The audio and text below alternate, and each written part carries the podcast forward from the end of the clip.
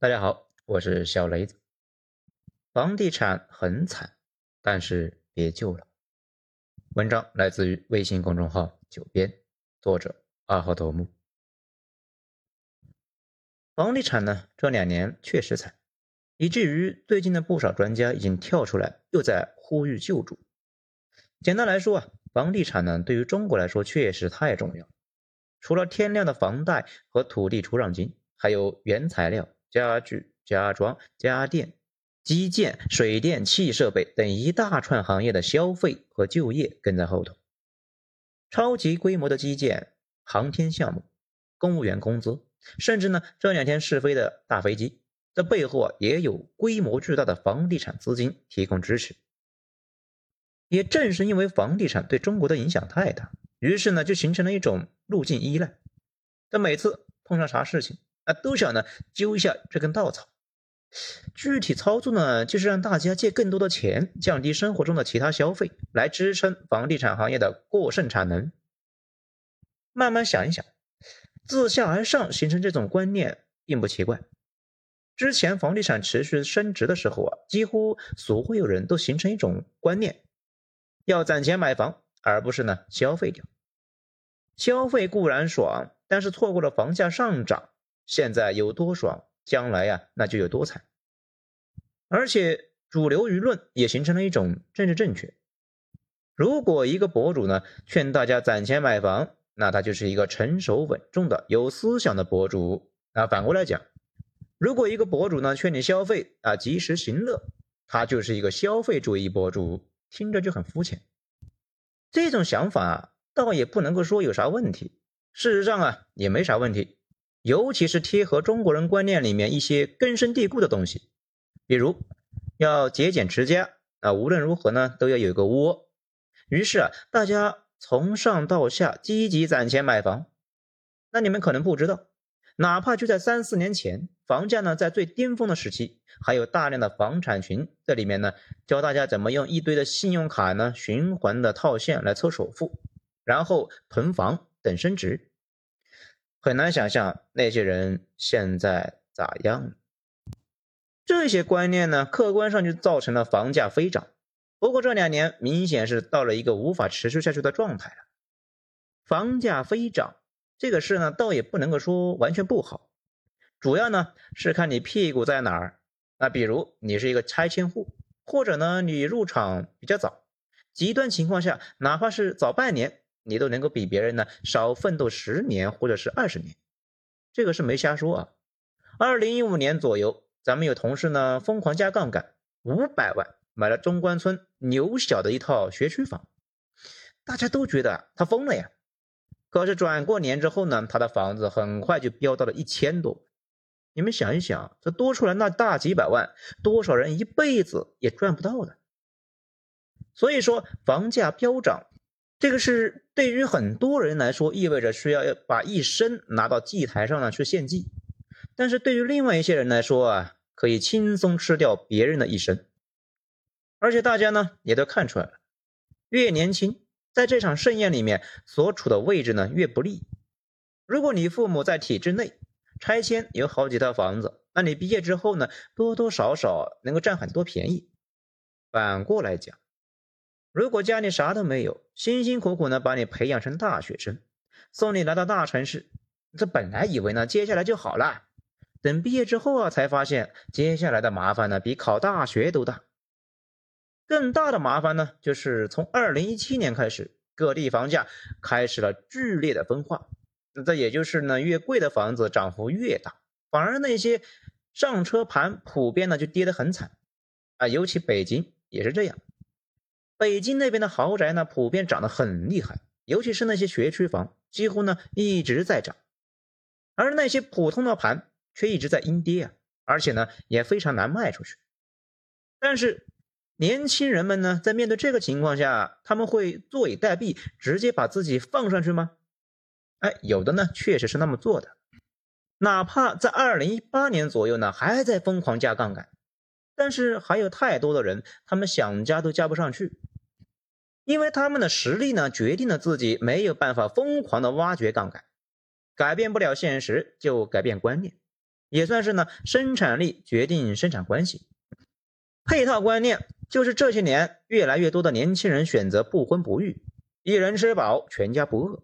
家里人呢提供不了支持，那也就不好意思逼婚了。这些观念洗脑之下，生育率啊能够上来，那就有了鬼啊！这两天全网呢都在聊，今年只生八百万，感觉非常沧桑。我身边那些同事的孩子啊，就是二零一七年出生的，那一年呢足足有一千七百万，这才五年就跌了一半，也算是史诗级的暴跌啊！现在想一想。咱们上面说的压缩消费上资产的说法，无论是道理上或者是逻辑上都没啥问题，可是背后的代价呢却很明显，代价就是拼命压缩年轻时候的生活质量。这种使劲压缩生活质量的现象，就导致了九零后和零零后的年轻人这里边这些年形成了一些新的生活观念。在前几天呢，跟一个九五年的一个公司的小伙伴一起吃饭。他的一些想法呢，是让我非常吃惊的。聊到生育率，咱们才意识到啊，他应该生孩子了。可是呢，他好像丝毫没那个意思。他一年也能够赚几十万，跟我说啊，他坚决不生孩子。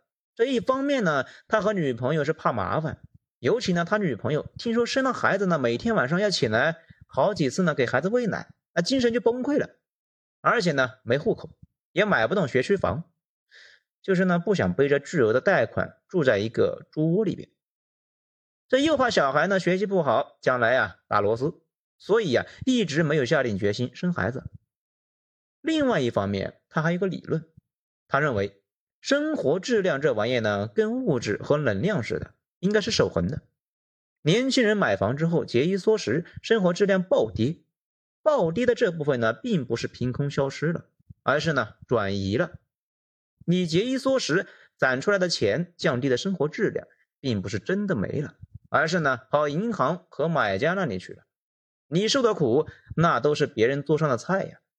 所以他的原则就是，能不受苦就不受，受够了，以后的事以后再说，别再想用任何的道理呢来忽悠他给别人做牺牲。如果所有人一起艰苦，说不定大家也就那样了，一起呢默默承受。不过，现实就是年轻人经受巨大的压力，却看到另外一批人胡吃海塞的，这谁能受得了呢？这感情你让我艰苦奋斗，那是为了自己能娶个嫂子呗？这尤其是现在越来越多的人就意识到了高位接盘的可能性，于是啊，就出现了如今的僵持态势。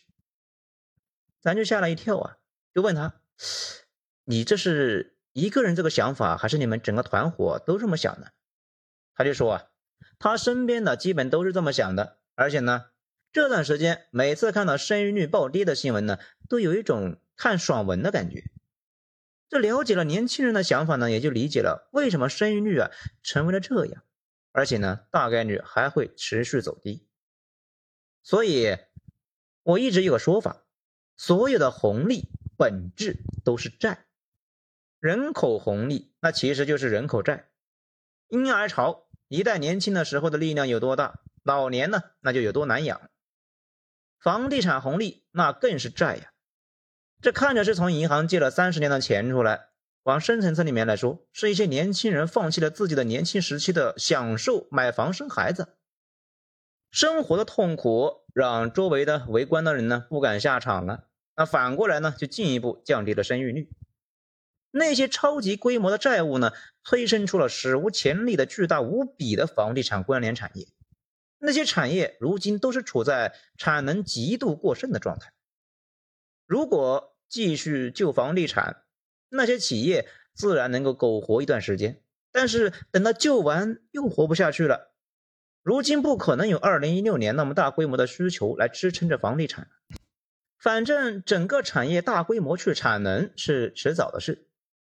那比如呢？这两天有一篇著名的文章，那写的是一个四十五岁的中年人找工作的经历。这个人呢，之前就是做家具的啊，十年前年薪八十万，但是从二零一七年房地产大潮开始走低之后呢，家具行业啊越来越惨，到最后呢，终于做不下去了。如今去应聘肯德基、必胜客啊、宜家还有星巴克兼职，结果都失败了。他的经历呢，就是一个完整的周期，行业从稀缺走向极度过剩，最后呢，从业者连口汤也喝不到。如果国家再来一波刺激的话，让房地产重演二零一六年那种情况，可能地产相关行业者呢又能够过一把瘾，然后呢，很快又没生意了，因为产能过剩这个事呢根本解决不了，从业者那还是得改行，可能只是把改行的时间从四十五岁改成了四十七岁，啥都没改变。如今，几乎所有担忧人口的那些专家学者，都是从国家层面来分析人口的影响，几乎没有从个体角度啊来思考这个事。年轻人到底怕啥？到底痛苦啥？似乎没有多少人来关心。而生育决策是最自下而上的，你得去从最下边来解决，而不是各种顶层设计。在日本等国。还出现一个情况叫酬老啊，也就是说呢，年轻人呢认为老年人霸占了社会的整个红利，构筑了一个可怕的资产壁垒，自己呢啥也没有，奋斗一生可能连别人的起点都达不到，于是呢就极度的痛恨老人，一方面痛恨有钱的老人，因为他们呢霸占资源，也痛恨没钱的，因为没钱的老人消耗了年轻人的交的养老金。还痛恨自己家里的老人，嫌他们呢帮不上忙，还拖累自己。咱以前理解不了，这两年呢，也在年轻人里面啊看到了类似的言论。他们认为自己所有的悲剧就在于红利呢被上一代吃光了，然后用极度夸张的房价把他们的前途卡死了，而自己拥有的只是一个帮不上什么忙，让自己呢输在起跑线上的原生家庭。如果不买房，那一辈子交房租，如果买房，那三十年做房奴。自己唯一做错的呢，就是晚出生了一些年。所以，咱们现在觉得，房地产如果真的不行了，那就让它不行吧。他已经完成了历史使命，该退出了。而且，这里的退出，并不是真正的完全退出啊，那也是没有办法完全退出的。毕竟呢，美国那样的社会的成熟社会。房地产那依旧是一个关键的支柱。这里说的退出呢，是不要把房地产当做最重要的引擎，以至于呢整个社会围着这根柱子转。转型之路固然痛苦，不过那也是没招的事啊。硬撑着不承认也不是个事。关键呢还是得找一条可持续的道路。越坚持不承认问题，找新路的一个时机就越往后推。顺其自然就行了，反正呢，别再使劲让房价涨了，也没有必要想方设法呢让老百姓背更多的债去救房地产，让老百姓自己去选择把钱花在哪儿，用正常的消费来推动产业升级，而不是让房地产相关的产业呢越来越大，然后有一天没有办法继续膨胀，迅速崩掉。